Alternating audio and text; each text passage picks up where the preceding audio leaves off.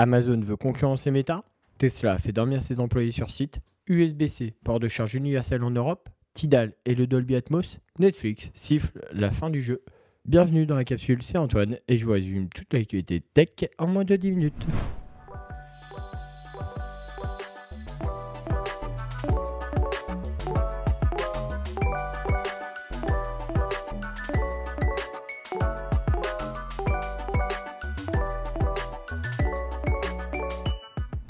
La semaine dernière, c'est Meta qui avait l'actualité avec de nombreuses indiscrétions sur les futurs projets de la firme de Mark Zuckerberg en matière de projets de lunettes connectées.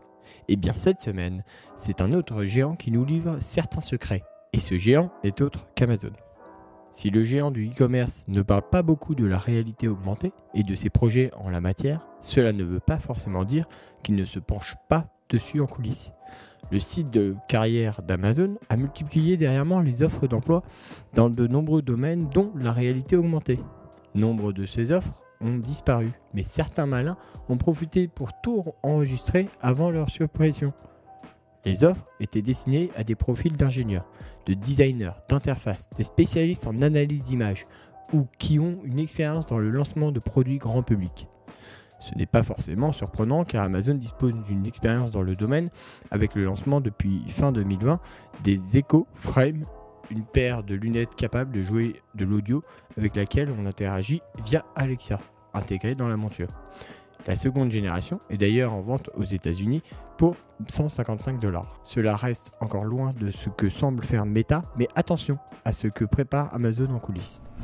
Depuis quelques semaines, le gouvernement chinois applique un confinement strict dans la région de Shanghai en raison de la recrudescence des cas de Covid-19.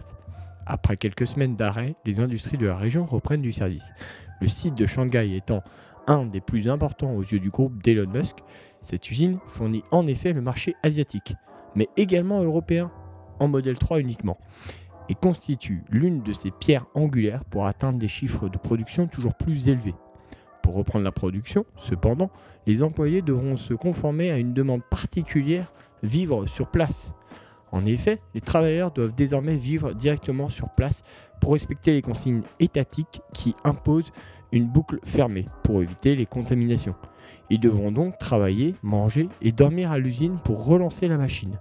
Certes, les conditions permettant ce redémarrage particulier mais il reste tout de même de nombreux points à régler. Outre les soucis liés à la Covid-19, il reste les soucis liés à l'approvisionnement des composants ou bien l'accès à certaines matières premières qui peuvent poser des problèmes aux constructeurs californiens. Cela ne va pas aider Tesla dans ses objectifs annuels. Pour rappel, la firme espère produire 1 million de véhicules électriques cette année. Actuellement en avance sur ses objectifs, il pourrait toutefois être ralenti par ces différentes problématiques à suivre donc. L'Union européenne est dans l'actualité, vous allez me dire, mais pourquoi? Bah Parce que ça parle tech à l'Union européenne en ce moment sur le port de recharge universel, le port USB-C pour tout le monde. C'est l'objectif que s'est fixé les institutions européennes en septembre dernier. Les mesures prises par l'Union européenne sont les suivantes harmonisation du port de charge et la technologie de charge rapide, découplage entre la vente du chargeur et la vente de l'appareil électronique, information sur le chargeur. Elle vise à garantir les consommateurs n'auront plus besoin d'un nouveau chargeur et de nouveaux câbles chaque fois qu'ils achètent un nouvel appareil portable. En résumé, il faudra que ces appareils soient pourvus d'un port USB-C, peu importe la marque, ce qui permettra aussi de n'utiliser qu'un seul chargeur pour tous les terminaux. Et ce n'est pas tout. Les eurodéputés veulent aussi que les constructeurs mettent en place une information claire et un étiquetage précisant les options de chargement et indiquant la présence d'un chargeur lors de l'achat. L'idée est d'éviter toute confusion et de simplifier les décisions d'achat pour ceux qui n'ont pas besoin de chargeurs supplémentaires. Les constructeurs ont bien compris leur intérêt en retirant tout simplement l'adaptateur secteur des emballages de leurs produits à l'image d'Apple. Deux nouveautés pour le service de streaming Tidal, concurrent d'Apple Music, Spotify et les autres. Pour commencer, l'app iOS a été mise à jour avec l'intégration à Siri. De quoi demander à l'assistant vocal d'Apple de jouer tel morceau ou de lancer telle liste de lecture. Attention, toutefois, cette intégration est limitée à iOS. Cela ne veut pas dire que le service est intégré aux HomePod, comme c'est le cas pour plusieurs concurrents.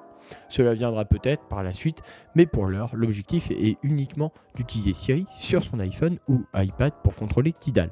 Tidal n'est pas un nouveau venu dans ce monde, le service de streaming a même été parmi les premiers à proposer des pistes en Dolby Atmos depuis l'été 2020. On peut en bénéficier dans l'univers Apple, mais uniquement sur une Apple TV 4K et uniquement à condition de le relier à un amplificateur ou une barre de son compatible avec ce format. Avec l'ajout d'iOS et d'iPadOS, il ne reste plus qu'une plateforme Apple à prendre en charge macOS. Mais pour le moment, l'app de Tidal n'est pas compatible avec le Dolby Atmos et on ne sait pas quand cela viendra, ni même si c'est prévu. Un abonnement IFI Plus, facturé 19,99 par mois, est nécessaire pour bénéficier de cette qualité supérieure. Si au premier abord, toutes les entreprises du monde avaient souffert de la pandémie, certains en avaient bien profité.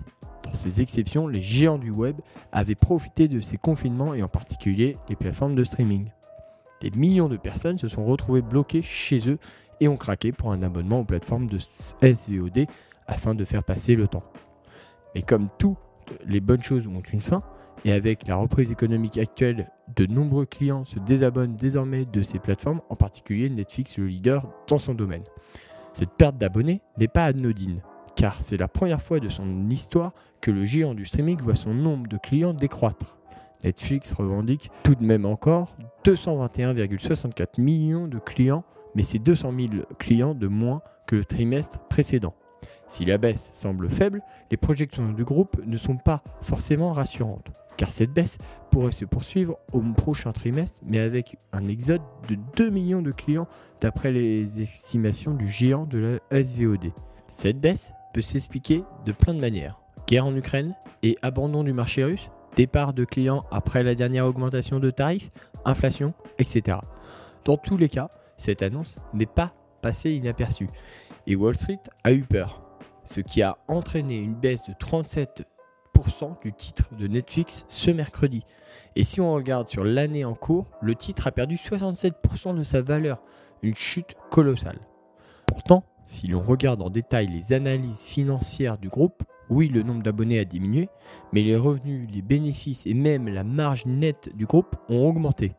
Au passage, malgré la baisse attendue de 2 millions d'abonnés, Red Hastings, le patron de Netflix, s'attend à un trimestre record niveau chiffre d'affaires.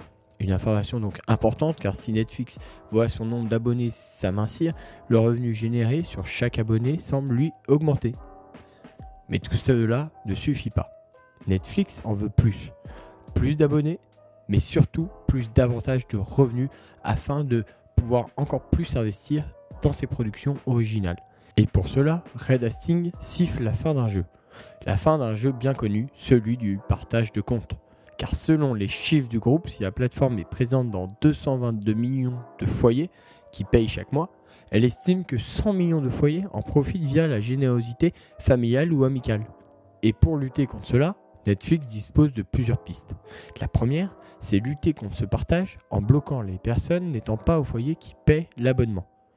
Alors comment cela sera mis en place dans la réalité? On ne dispose pas à l'heure actuelle d'aucune information, mais Netflix aurait des leviers pour lutter contre ce fléau. La deuxième option serait de proposer un abonnement moins onéreux, mais avec de la publicité intégrée. Pareil, quelle quantité de pub? Est-ce que la pub avant, pendant ou après un épisode? Aucune info non plus.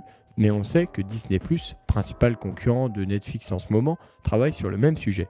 Netflix souffre donc en bourse, mais financièrement ils tiennent. Il sera tout de même intéressant de suivre la suite des aventures du leader de la SVOD, car il expérimente avant tout leurs concurrents les difficultés de ce marché une fois le plafond de verre atteint. Merci à tous de nous avoir suivis. On se dit à la semaine prochaine pour un prochain épisode.